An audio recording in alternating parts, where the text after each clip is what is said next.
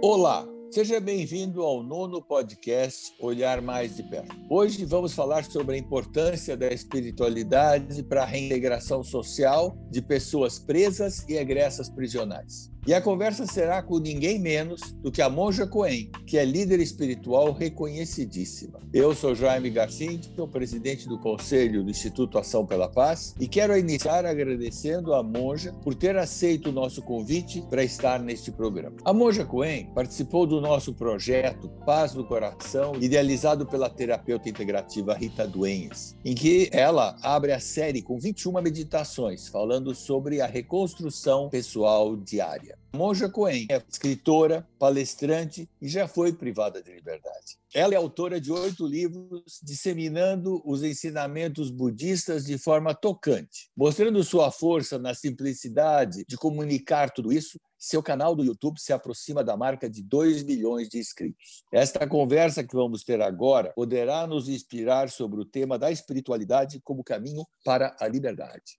Liberdade a coisa mais desejada pelas pessoas privadas dela.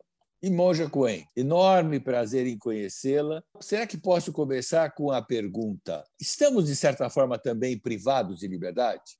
Muito bom, muito prazer em estar com você, com todos vocês. E que projeto maravilhoso, meus parabéns. Estamos todos limitados, sim. Nós não somos completamente livres. E eu gosto de uma frase que eu soube recentemente, que é de Agostinho, Santo Agostinho, que dizia: A liberdade é até mesmo fazer o que eu não gostaria de fazer. Eu sou livre neste sentido. Então, a liberdade não está só por causa das grades, das chaves ou das paredes, mas ela tem a ver com o nosso processo individual. Será que eu me sinto livre para fazer escolhas adequadas, que não são adequadas só para mim, mas para todos nós? Como é o caso agora de usarmos máscaras, por exemplo. Não é gostoso, não é agradável, mas nós usamos, não é só para mim, é para que eu não contagie ninguém e que não seja contagiada por ninguém. Então, liberdade tem a ver com escolhas, né? E nem sempre podemos fazer as escolhas que gostaríamos de fazer. Então, é bom pensar um pouquinho nisto o que é a verdadeira liberdade. Não é fazer o que quer quando quer, do jeito que quer, mas o que é adequado às circunstâncias para um bem maior do que o nosso individual. Sócrates, ele diz que o conhecimento é a libertação do ser. Essa frase ganha um peso maior quando pensamos nas pessoas presas. Como conhecer a si mesmo pode ajudar no processo de busca para a liberdade? Como entender a própria história como maneira de se redimir pelos erros que já fizemos? Eu acho muito interessante. Acho que a meditação é um instrumento extraordinário para quem está numa detenção. Se eu estou dentro de um local fechado e que eu vou ter um tempo livre para mim, como nós agora estamos tendo nessa pandemia, olha que oportunidade maravilhosa para viagem interior. E a viagem interior é rever a sua história. Eu vou revendo a minha história a partir do que sou agora, não do que eu era naquele momento, mas de como eu sou agora. E eu posso perceber que nessa tessitura eu posso ter cometido erros, ficou algum ponto do avesso, ficou algum ponto perdido e que pode destruir essa tessitura da minha existência. Eu não posso ir lá atrás, mas eu posso agora corrigir. Eu posso daqui por diante não repetir os mesmos erros. Eu gosto muito do Sócrates também, quando ele diz: Conhece-te a ti mesmo, que parece que era uma frase que tinha em Delfos. Enfim, é uma frase que ele repetia muito. E veja, no budismo, nós dizemos assim: o fundador da minha ordem do século XIII no Japão, ele diz assim: estudar o caminho de Buda é estudar a si mesmo. E estudar a si mesmo é esquecer-se de si mesmo. E esquecer-se de si mesmo é ser iluminado por tudo que existe. Então, tem um processo meditativo que não é só vou olhar a minha história, porque a minha história está mesclada com toda a história da humanidade.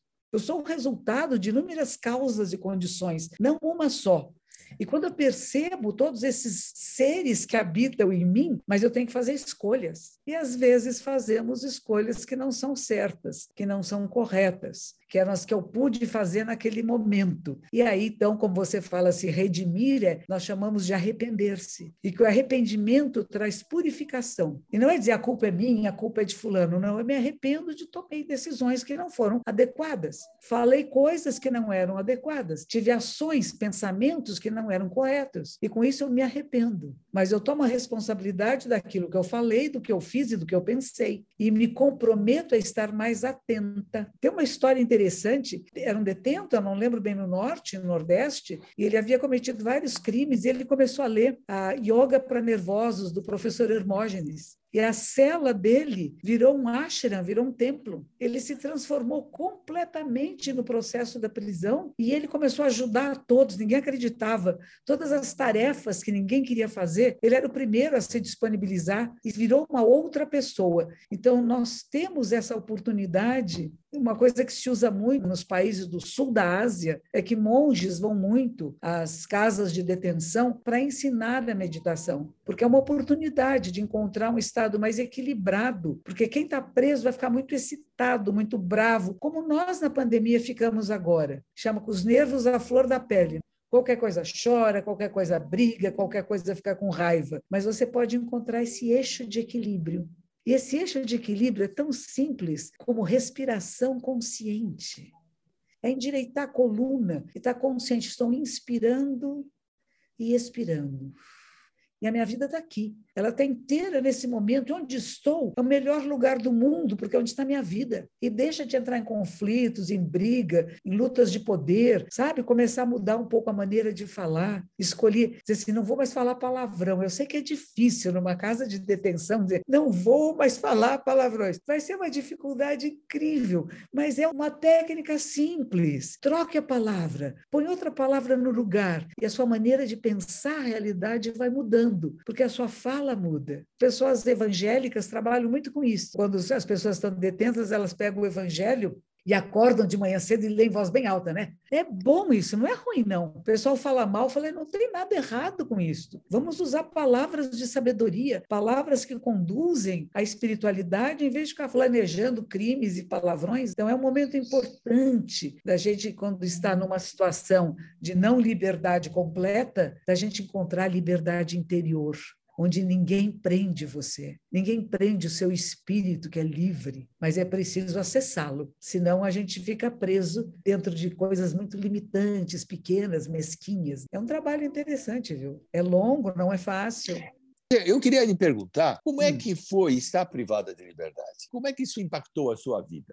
Há bastante. Foi onde eu comecei a fazer meditação. Foi ah. exatamente onde eu comecei práticas meditativas. Eu não tinha nenhuma orientação. Eu estava na Suécia, eu não tinha nenhuma orientação direta, mas eu comecei a ler livros e fazer respiração consciente, inspira, expira. Eu acordava de manhã cedinho, às seis da manhã, ficava sozinha, eram celas individuais. E eu ficava fazendo Om, que significa o som do universo. E aquilo me deu uma quietude, uma tranquilidade tão grande que depois nunca mais parei. Então, eu acho que são momentos em que, quando somos privados da liberdade, primeiro de reflexão. O que, que eu fiz e como que eu estava dirigindo a minha vida, que às vezes a gente não percebe o que está fazendo. Você vai sendo puxado, empurrado por amigos, por circunstâncias, e nem se dá conta onde é que está se metendo. E, de repente, aquilo deu um... Para, aquieta, senta, espera. O que, que você fez? O que você está fazendo? Na Suécia, tinha um grupo muito grande de educadores que vinham nos visitar, com palestras, com música, com atividades. Eu comecei fazendo atividades de bordado, que eu não, não era muito dada a artes manuais. Depois eu pedi transferência para o jardim, onde eu fiquei mais feliz de fazer plantação, etc. e tal. Mas foi exatamente aí que eu comecei essa viagem interior de conhecer em mais profundidade quem sou eu, o que, que eu estava fazendo, como é que eu consegui chegar aqui e por que, que o mundo me deu isto. Não foi como uma punição, foi uma sensação de que eu precisava parar para observar em profundidade onde é que eu estava sendo levada. E não eram as minhas escolhas exatamente, mas eu estava sendo levada por inúmeras causas e condições a cometer um crime, tanto que eu estava lá, não é? Como pude ser induzida até a isso? Então é interessante, sabe, a gente perceber o que foi. Não é que eu não tinha responsabilidade, tinha sim. Não é dizer, ah, não tenho nada com isso, eu fui levada a fazer, não. Quando a gente está presa é porque fez por merecer. E se fez por merecer, é um bom momento de refletir. O que que eu estava fazendo? Mesmo uma pessoa que não tem a culpa, que foi presa por erro, Alguma coisa maior do que nós nos fez estar nessa situação. E aí é o momento de olhar em profundidade e saber o que é isto o que é vida, o que é morte, que sentido eu dou à minha existência. Não só a coitadinha de mim, não é nem vítima nem algoz, porque ambos habitam em nós. Mas aí a gente faz a escolha. E a minha escolha sempre foi por uma cultura de não violência ativa. Então, como é que eu vou perceber a violência que existe em mim, a raiva, a insatisfação, para um outro olhar para a realidade? E nós temos esses outros olhares. Nós temos infinitos olhares, infinitas possibilidades. Vocês fazem esse trabalho de mostrar outras possibilidades de como estar no mundo, de como usar sua inteligência, sua capacidade física para o bem coletivo e não para as bobagens que a gente acaba fazendo e por isso acaba sendo privado de liberdade, que seria geralmente um processo de reeducação. O que que eu fiz? O que que eu estava fazendo? E eu posso mudar esse rumo? E eu acho que a resposta é pode. Todos nós podemos. Para muitas pessoas, espiritualidade e religião se confundem. A senhora pode explicar a diferença entre ambas e como elas se conectam? Eu acho que todos nós temos uma inteligência espiritual. Aliás, tem um professor de Barcelona que chama Francesco Torralba. Ele escreveu um livro que chama exatamente isso: Inteligência Espiritual, que são aquelas coisas que nós nos questionamos. O que é vida? O que é morte? O que, é que estamos fazendo aqui? Para que, que serve a existência? Deus existe? Deus não existe? Qual é o princípio? Qual é o fim? São questões que nós todos temos em alguns momentos da nossa vida. São mais intensas. E pode ser que através desse essa procura pela espiritualidade, pelas respostas, a gente encontra algum grupo religioso, ou seja, que já está organizado, que já tem os seus dogmas, as suas teorias, a sua maneira de exprimir ou de responder a essas perguntas. E quando a gente encontra afinidade, nós ingressamos em uma religião. A palavra religião tem a ver com relegere, que é ler de novo a nossa história, ler de novo a realidade, acho importante. Também significa religare, vou me ligar de novo ao sagrado, ao divino, à espiritualidade. E a religião também significa fazer continuamente, que nós falamos, pratica religiosamente, não só de fazer orações, preces, meditação, mas tudo aquilo que a gente faz sempre de forma regular também é chamado de religioso. Agora, a espiritualidade nos leva a uma religião ou não. Há pessoas até que, às vezes, pela procura espiritual, ingressam em algum grupo religioso e depois acham que não era bem por aí. E elas saem e aí vão experimentando diferentes grupos, diferentes tradições espirituais, acabam eventualmente se ligando a alguma delas ou não se ligando a nenhuma. Mas a espiritualidade faz parte da natureza humana essa procura por respostas, essa procura pelas perguntas. É importante saber perguntar a discriminação em relação às pessoas que já foram presas, junto ao sentimento de distanciamento nutrido por elas durante a vida no crime e na prisão, pode dificultar o processo de reinclusão social e até influenciar no retorno à criminalidade. Há caminhos para amenizar esses preconceitos mútuos? Eu acho que conta qualquer tipo de discriminação preconceituosa, o contato direto é o que quebra a discriminação e o preconceito. Então, nós precisamos estar em contato, conhecer essas pessoas, saber as suas histórias, entendê-las e saber que nós mudamos. Se nós não acreditamos que as pessoas mudam, então nós poderíamos fechar todas as escolas, as universidades, porque ninguém aprende nada. Nós aprendemos. Eu fiz algumas palestras na Fundação Casa aqui em São Paulo e o que eu percebi os jovens que estão lá eram meninos, eu fiz um pouco com meninas, mas bem menos. O que, que acontece? Quando eles saem de lá, eles vão voltar para o mesmo lugar que levou-os à criminalidade. A mesma casa, o mesmo ambiente, as mesmas dificuldades emocionais psicológicas e os mesmos amigos que provocaram eles e que induziram a essa vida criminal. Então, a primeira coisa é encontrar espaços diferentes relacionamentos diferentes, outros amigos, outros grupos, outras opções de trabalho e de relações. Porque sem isso, se a gente volta para o mesmo lugar que nos induziu ao crime, é muito comum que a gente vá repetir o mesmo erro. Agora, se você tira desse ambiente, você vai facilitar a recuperação. Agora, a discriminação daqueles que nunca estiveram presos, acha que qualquer pessoa que foi presa é um monstro que vai cometer crimes hediondos, é que a gente tem que trabalhar. E é um trabalho de educação social, de toda a sociedade. Então, nós não estamos falando só do indivíduo, da pessoa que foi presa, mas estamos falando da sociedade para ter essa acolhida. E eu acho que a gente já tem legislação, inclusive, para isso, que a gente tem que receber nas nossas empresas, e se não tem, deveria ter a condição de receber pessoas egressas nas empresas, nos lugares de trabalho, sem ficar julgando e perguntando quanto tempo você ficou preso e por quê. Porque se já foi solto, se já foi considerado inocente, ou se já cumpriu a sua pena, se a gente não der essa oportunidade, a pessoa pode tender a repetir esse mesmo crime ou outros. Então, é muito importante criar causas e condições para que as pessoas não repitam seus erros quando eu comecei a trabalhar no tema do Instituto Ação pela Paz, eu ouvi de pessoas próximas aquela linha de que bandido não vale a pena. Tive até que dizer, bom, mas pessoas vão sair para a rua ou se recuperam ou voltam para o crime. Então, como é que você trabalha numa sociedade que tem esses preconceitos é como eu falei antes, tem que ser o contato, temos que mostrar exemplos, temos que trazer pessoas. Por exemplo, você tem um amigo seu que é empresário e você diz: Nossa, eu tenho uma pessoa que vai ser um funcionário maravilhoso para você, mas eu quero que você confie em mim. Então, você não vai perguntar nada para ele, você vai apenas recebê-lo e ver se ele consegue é. ser um bom funcionário ou não. E depois nós vamos perguntar qual foi. Não me interessa qual é o passado de alguém, mas qual é o presente de alguém. O que, que essa pessoa pode fazer agora? Olhe para este ser humano como ele é agora. Porque às vezes o fato de ter cometido um delito pode tornar essa pessoa até melhor cidadão do que aquele que nunca cometeu delito algum, ou, seja, cometeu, mas não é preso, cometeu, mas está solto por aí, continuando discriminando, com preconceitos, com racismo. Então a gente sabe que esses são crimes que passam meio despercebidos na sociedade e a gente tem que dar um fim a eles. Qualquer tipo de discriminação preconceituosa precisa ser erradicado. E se erradica com o quê? De novo, pela educação e a educação de muitos. Por exemplo, criar novelas esses BBBs que eles fazem. Põe um egresso num BBB, por exemplo, que o fato de ter sido preso não torna essa pessoa um monstro. O fato de ter cometido um erro e ter se reeducado não faz dele um monstro que vai só repetir os mesmos erros. As pessoas mudam, elas podem mudar. E a gente dá essa oportunidade para que mudem. E a coisa que mais acontece é isso. Se a pessoa que é um egresso está trabalhando numa empresa e some alguma coisa, vão dizer que foi ele. Isso é discriminação e é preconceito. Antes de investigar, vão achar foi fulano fulano, ele teve preso lá, deve ser aquele, né? E não é assim. E a gente tem que tomar muito cuidado com isso, porque às vezes o verdadeiro criminoso está escondido atrás, querendo culpar aquele que não tem culpa. Então nós temos que trabalhar com isso com muita firmeza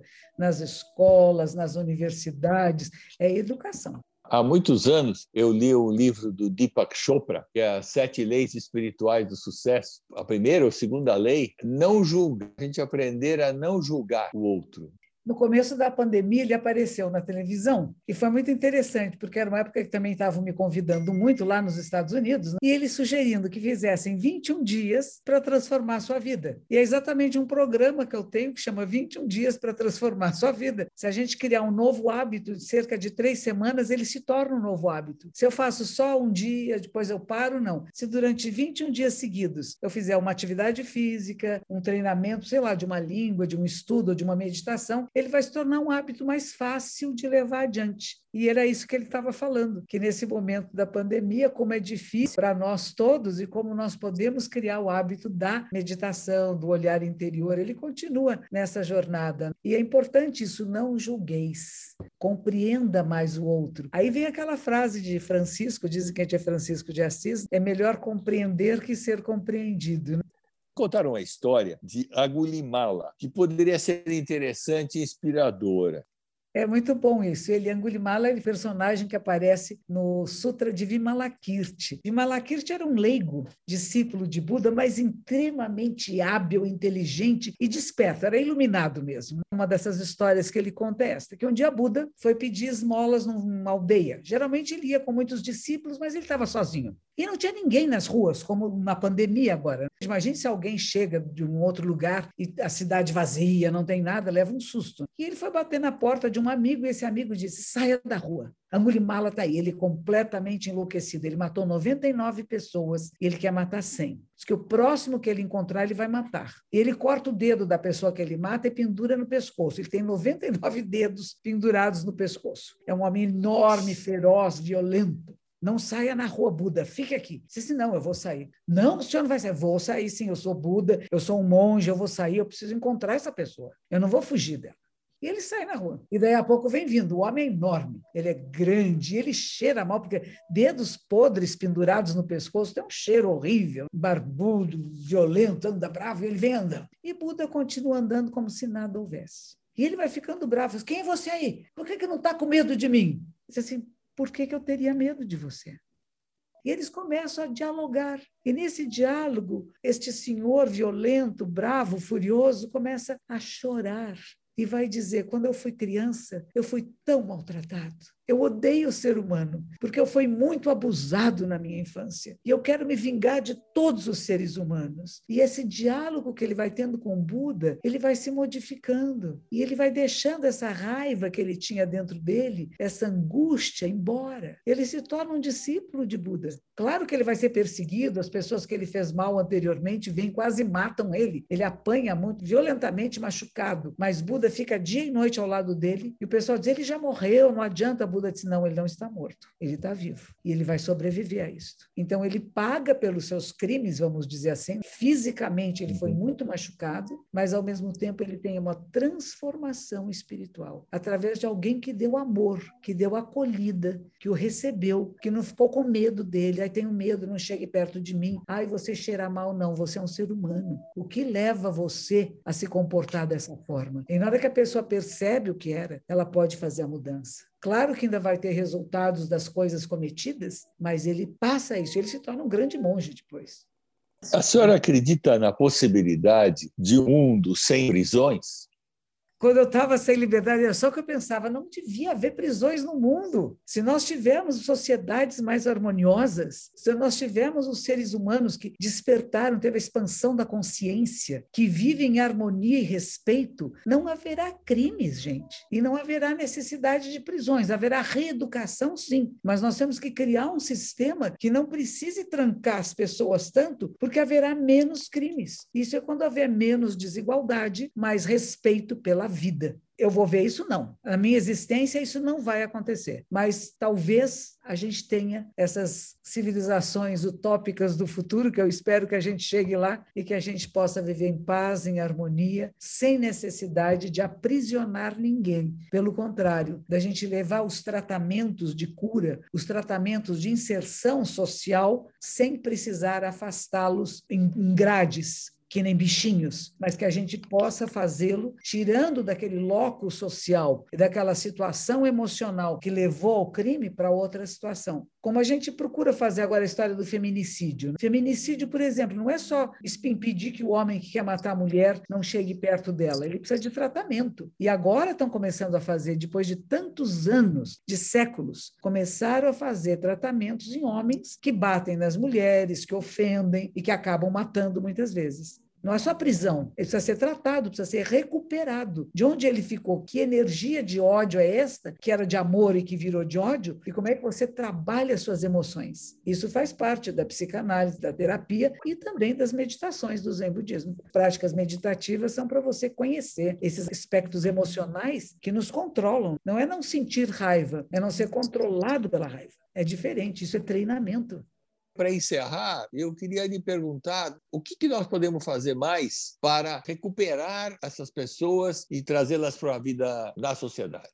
É preciso apontar as qualidades e não os defeitos e as falhas. Não ficar repetindo toda hora você foi preso, você errou, você não presta. Isso nunca. É como a gente não faz isso para uma criança. A gente tem que dar reforço positivo. Olha como você faz isso bem. Olha aqui a sua capacidade neste lugar. Acolher Eu acho que a coisa principal é a acolhida amorosa, o respeito à vida e a compreensão. Por que chegou a fazer esse crime? Por que chegou a acontecer isto? Onde é que nós, como família, falhamos? Onde é que nós, como amigos, também não fomos suficientes? E como que podemos reforçar essa pessoa positivamente? Tanto como você fala, procurando empregos, procurando ter um bom atendimento médico, um bom aconselhamento, ter bons amigos, né? Já não fala sempre isso. Diga-me com quem andas, te direi quem é. Mas as nossas escolhas de amigos, de pessoas, de conversas, de programas de televisão que assiste. Hoje em dia eles ficam passando coisas pelo WhatsApp e eu tenho uma pessoa que vem aqui de tempos em tempos ajudar com o jardim. Ele só mostra coisas muito hediondas, assim, sabe? Corpos sangrando. Eu falei, mas por que, que você gosta de ver essas coisas?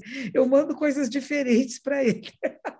para ele, para a filha dele, para a família dele. Eu procuro estimular com outros aspectos da realidade. Esse aspecto existe, da violência, ah, dessa curiosidade pelo crime. Isso existe, mas também existe um outro aspecto. E nós temos que estimular em nós. Nós podemos fazer escolhas do que, que eu estimulo em mim e nas pessoas à minha volta. A harmonia, o respeito, ver a beleza, a simplicidade do vento batendo numa folha, é interessante, quando eu estava na cadeia, uma das coisas que eu percebi, tinha uns pássaros voando, eu fiquei pensando assim, parece que eles são livres, mas não são. Eles voam numa determinada altura, eles não podem voar numa altura diferente, cada pássaro tem a sua altura, e cada um de nós tem também as nossas condições, condicionamentos e capacitações, mas não nos limitamos por isso.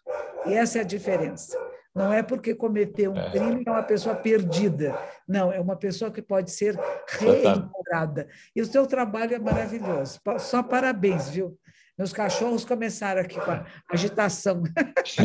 Eu agradeço. E terminando, eu quero dizer, Monja, eu tenho certeza que a nossa conversa foi inspiradora para todos os ouvintes. Foi uma aula de autoconhecimento e humanização com o próximo. Muito obrigado por ter estado aqui com a gente. Para você que acompanha o podcast Olhar Mais de Perto, eu deixo um convite para que acesse o site do Instituto Ação pela Paz no endereço www.açãopelapaz.org.br, sem cedilha e sem acento, ou busque o Ação pela Paz no Facebook, no LinkedIn ou no Instagram. Assim vão conferir os conteúdos que nós postamos sobre assuntos importantes para uma sociedade mais segura para todos nós. E compartilhe esse episódio com seus contatos e leve o debate para outras pessoas sobre esse tema que interessa a todos. Eu encerro esse bate-papo com o slogan com que fechamos todos os trabalhos da gente. A paz de todos é a sua paz. Até a próxima. Obrigado.